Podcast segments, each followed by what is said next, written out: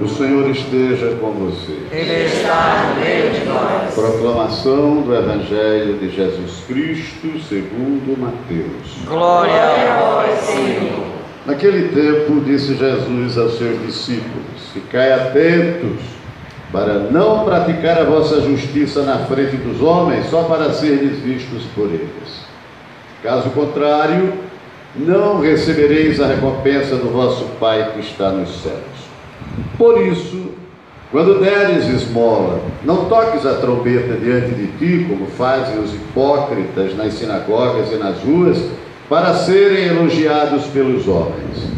Em verdade vos digo, eles já receberam a sua recompensa. Ao contrário, quando deres esmola, que a tua mão esquerda não saiba o que faz a tua mão direita, de modo que a tua esmola fique oculta. E o teu pai, que vê o que está oculto, te dará a recompensa.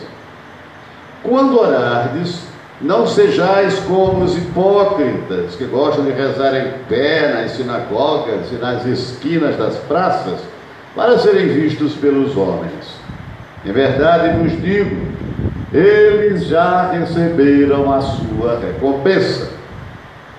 Ao contrário, quando tu orares, entra no teu quarto, fecha a porta e reza ao teu pai que está oculto e o teu pai, que vê o que está escondido, te dará a recompensa.